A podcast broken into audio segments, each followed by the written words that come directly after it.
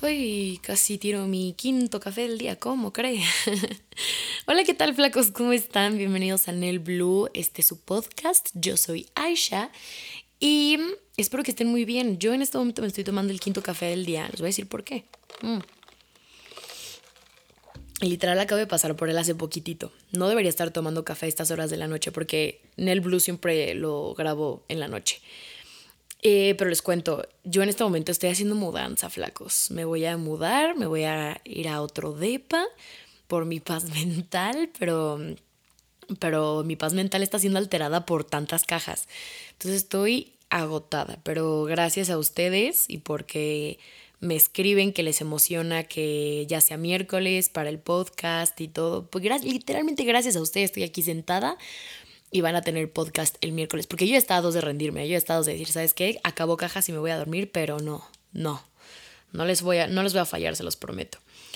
Pues bienvenidos, ya les dije, espero que estén muy bien, pero si no estás bien, creo que este es un buen episodio para ti. Porque si lo estás escuchando, porque sigues el podcast o alguien te mandó este episodio, es porque estás pasando por uno de los dolores creo que más feos que un ser humano puede experimentar y es el tener el corazón roto. Ustedes ya me han oído hablar de este tema en otra ocasión, pero fue como muy resumido y les gustó mucho. Les gustó mucho todo lo que dije al respecto de cuando me rompieron el corazón por primera vez. Y a partir de eso empecé a recibir muchísimas preguntas de cómo sané, de cómo fue el proceso, de y les voy a contar, o sea, aparte de que les voy a chismear, creo que les puedo dar un punto de vista de alguien que ya está del otro lado, que ya sanó, que ya fue a terapia sobre todo, es lo más importante, pero sobre todo de alguien que ya vivió lo que tú estás viviendo. Flaco, flaca, te vengo a dar una esperanza de que sí existe la vida después de un corazón roto. Perdón, le voy a dar otro, sorbito a mi café. Mm. La neta, este café se lo, se lo a mi flaco. es el cold brew con vainilla. Y es la temporada de pumpkin spice, así que si lo piden con pumpkin spice está muy. Pero bueno, X. Quiero que te sientes, quiero que te des este ratito de escuchar este podcast para ti, para que anotes lo que necesites anotar. Si te gusta alguna frase que digo y crees que te ayude, hazlo. Para mí la repetición de las cosas es algo muy importante.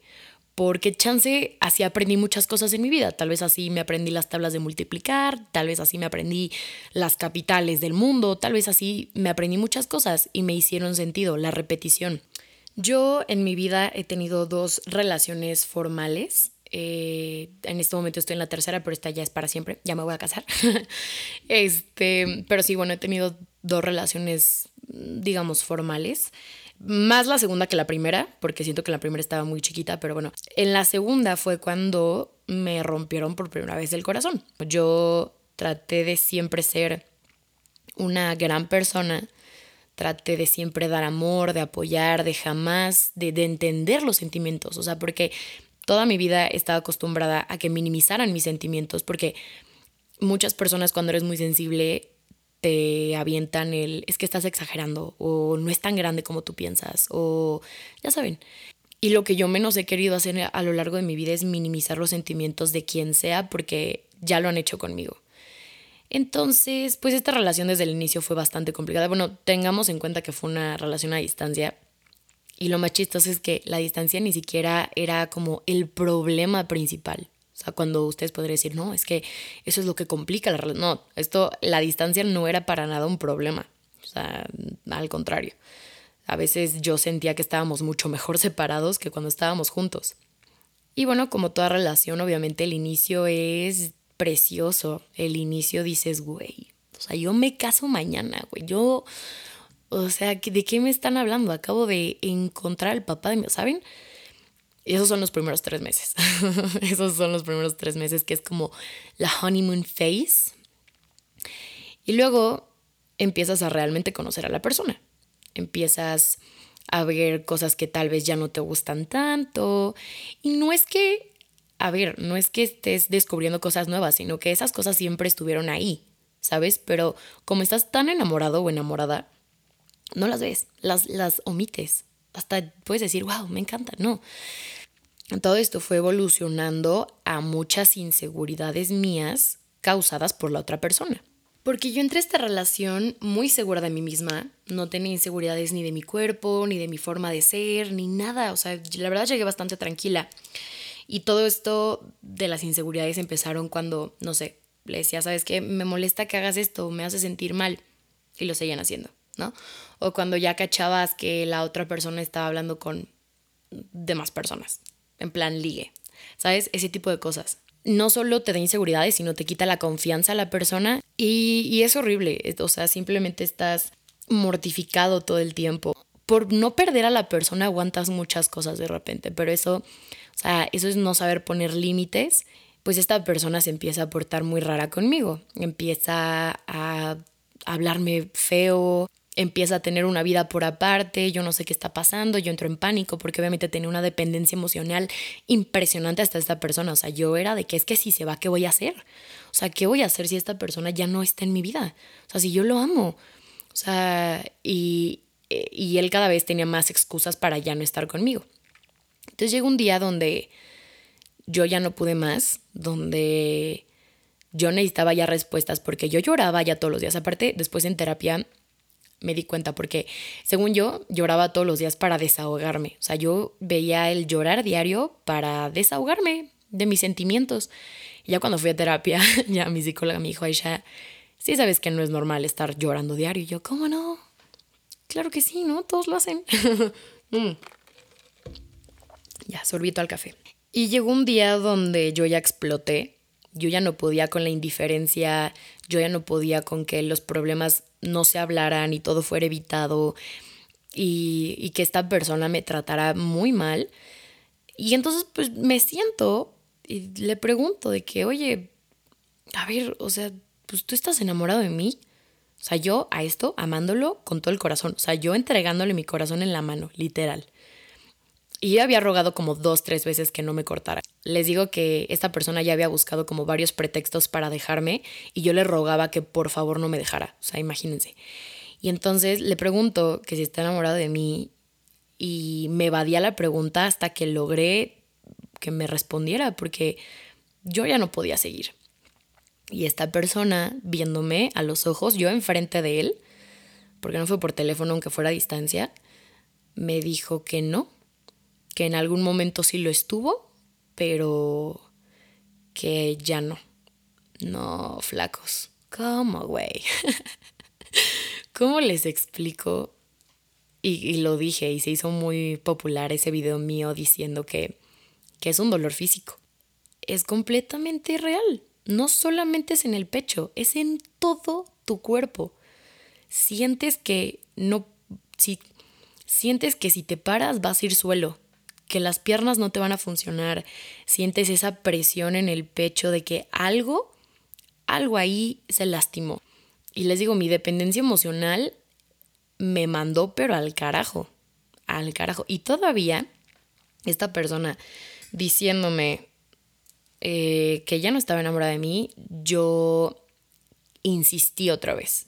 Volví a querer resolver las cosas y sea, aparte ahí ya el amor propio es inexistente, ya es de que yo lo resuelvo, yo buscando mil soluciones, mil soluciones. Y en ese momento obviamente la persona te encierra en una caja, ¿sabes? O sea, en ese momento la persona no te deja salir de cuatro paredes porque esa persona ya sabe lo que quiere y lo que quiere no es a ti. Por más que trate, por más que lo busque, por más que yo te resuelva y que te prometa y que haga las cosas bien y que sea una tipaza, ya, no puedo hacer nada. Y ese día me fui a mi casa y creo que jamás había llorado tanto en mi vida. O sea, que tú me oías y yo creo que hasta llorabas tú.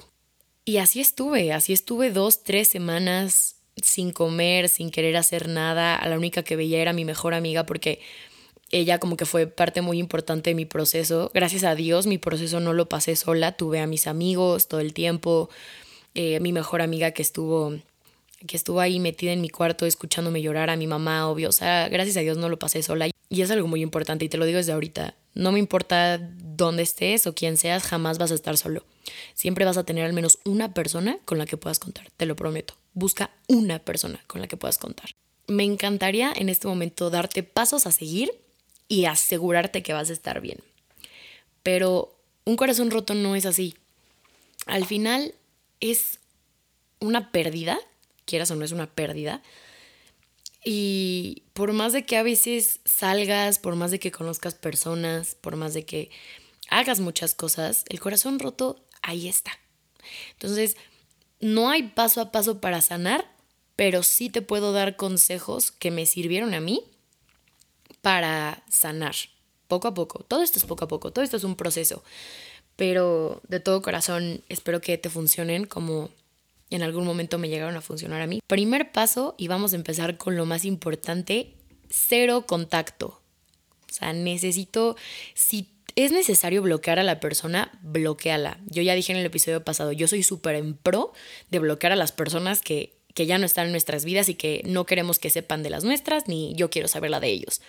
Estoy súper en pro de esto. Si necesitas bloquear a la persona, hazlo. Lo que sea necesario para que tú no regreses a la persona o que estés al pendiente de lo que está haciendo. De que estés viendo sus historias, que estés viendo hasta las historias de los amigos, estés viendo historias de conocidos, este, lo que necesites hacer. Borra el número, todo. Yo sé que puede ser muy tentador los primeros días, las primeras semanas, hasta el primer mes estar marcando, estar hablando, estar al pendiente de a ver qué está haciendo. No, necesito que eso, por favor, contacto cero. Es muy, muy, muy difícil porque, a ver, también estamos hablando de que estás tratando de dejar ir a una persona que estaba a diario en tu vida. Estás tratando de soltar a alguien que hablaba todos los días contigo y sabía todo de ti.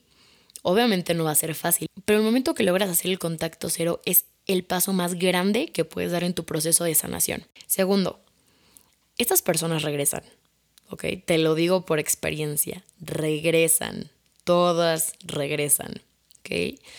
Tardo o temprano y te vas a acordar de mí, de mi vocecita.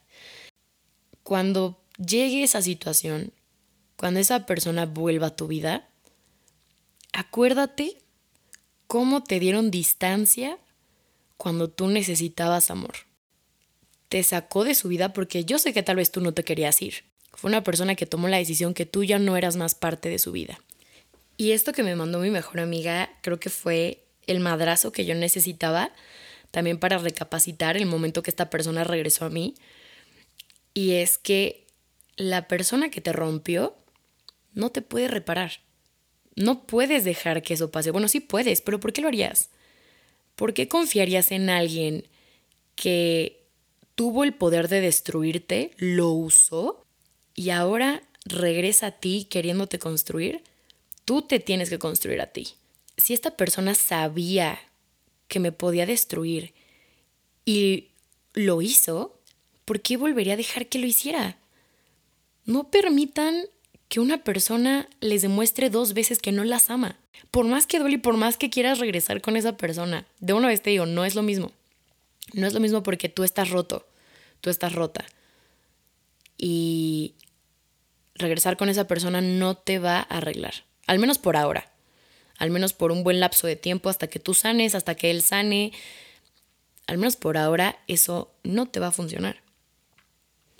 Ahora sí, viene la parte que hace rato dije que mm, es muy normal que cuando tienes el corazón roto, pues salgas a distraerte, a conocer gente, a estar con tus amigos. A veces ni te dan ganas, ¿eh? O sea, ni te dan ganas, pero eventualmente lo haces.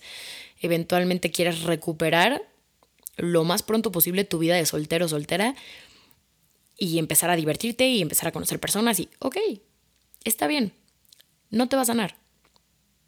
Salir de fiesta desde el jueves hasta el domingo, estar con 15 personas en una noche, no digo que esté mal, cada quien hace lo que quiere, está, para mí está perfecto si tú quieres, pero eso no te va a sanar.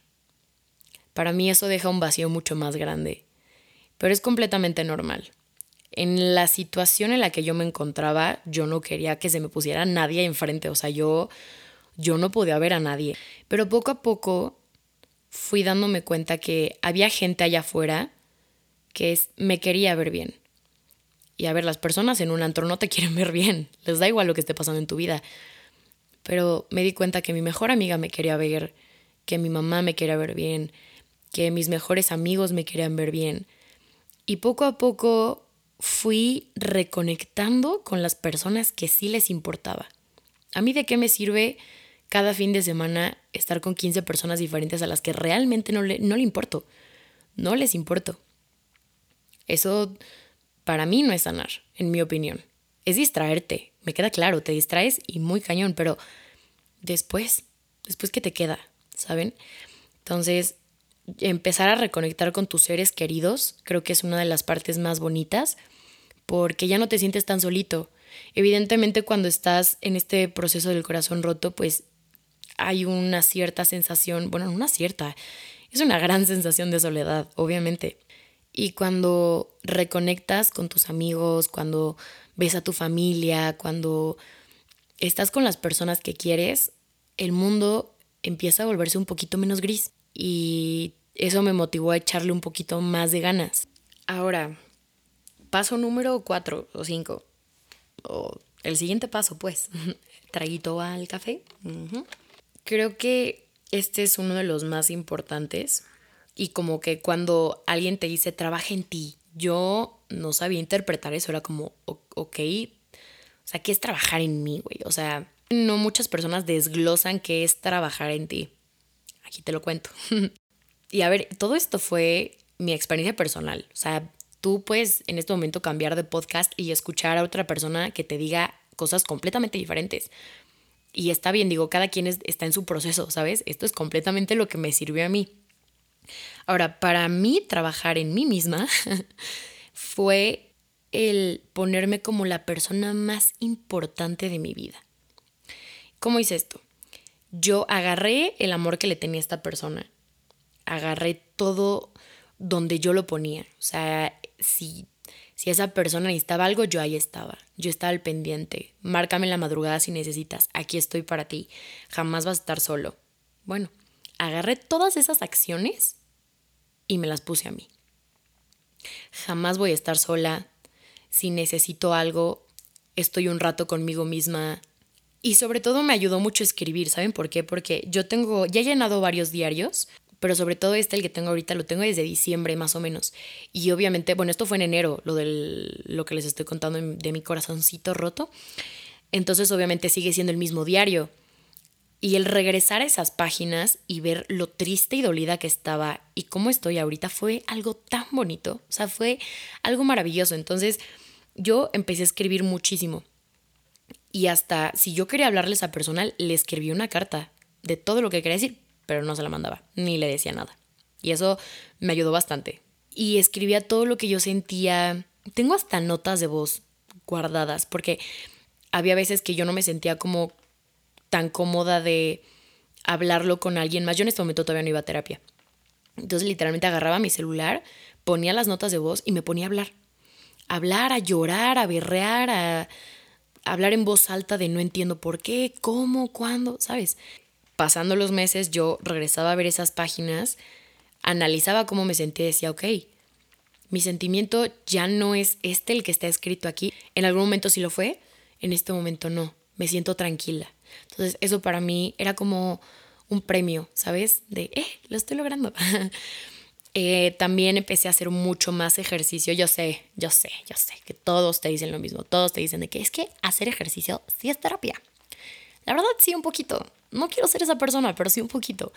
O sea, lo hice también por la parte que yo soy una persona que si me siento bien conmigo misma, estoy a toda madre. o sea, para mí es muy importante primero estar bien conmigo antes que cualquier otra cosa.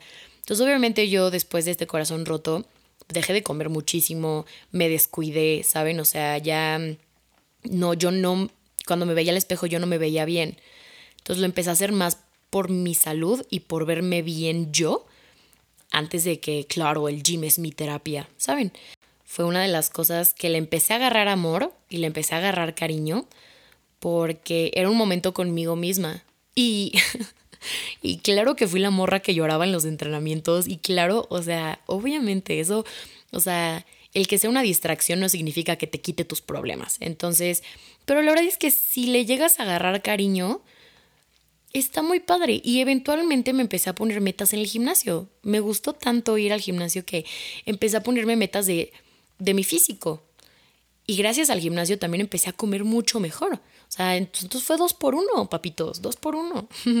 me estaba poniendo increíble y estaba comiendo bien, estaba regresando a comer, porque obviamente yo llegaba cansadísima, me daba muchísima hambre y regresaba a comer. Después de tres semanas sin haber comido más que tres platos de sopa a la semana, literal, esto no es exageración, literal, y dos galletas, los juro. Traguito al café. Mm. qué rico es el pinche café, de verdad. Impresionante, impresionante. Lo amo más que a todas mis tías. Y ahora en este autodescubrimiento de mi ser y mi persona, empecé a buscar cosas que me gustaban. Porque mm, dejé de hacer muchas de ellas por mi estado de ánimo en mi pasada relación.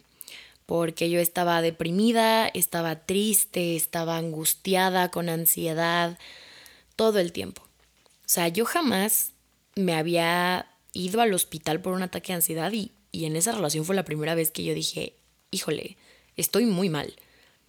No hay manera de que yo siga aquí. Y gracias a ese estado de ánimo, yo dejé de hacer muchas cosas que me gustaban. Entonces regresé a dibujar, me compré mis colores y me propuse dibujar un dibujito al día. Uno, viendo mi serie, escuchando música, eh, tomando un café, un dibujito, lo que fuera. Porque yo sé que eso es algo que al menos a una Ishita más pequeña, la hacía muy feliz. Y quería cuidar de ella. Y todo este proceso de trabajar en ti mismo creo que sí tiene que ver mucho con tu niño interior. Cuando yo entendí esto, es regresar a muchos traumas, muchos, es revivir muchas cosas que tal vez no quieras, pero creo que es bastante necesario. Y cuando empecé a hacer cosas que a mi Aishita de 7, 8 años le hubieran encantado hacer es cuando una felicidad se apoderaba de mí. Dibujaba o cuando salía al jardín, cuando me hacía desayunar con los audífonos escuchando mis canciones favoritas, hasta viendo películas de Disney que sabía que me gustaban mucho. Eso me daba una felicidad inmensa. Y no solamente me estaba haciendo feliz a mí, también le estaba haciendo feliz a ella. Mi niña interior estaba sanando y estaba muy feliz y empezó a contar conmigo. Porque quiero que veas a tu niño interior como literalmente un niño que tú cuidas. Quiero que si tienes una foto tuya de cuando estabas chiquito, la tengas siempre a la vista. Yo tengo una en mi libreta donde siempre escribo y siempre la abro en esa página para ver esa foto. Y cuando me comprometí a cuidarla a ella, yo creo que ahí fue cuando me sané por completo cuando supe que la única persona que va a estar para mí soy yo.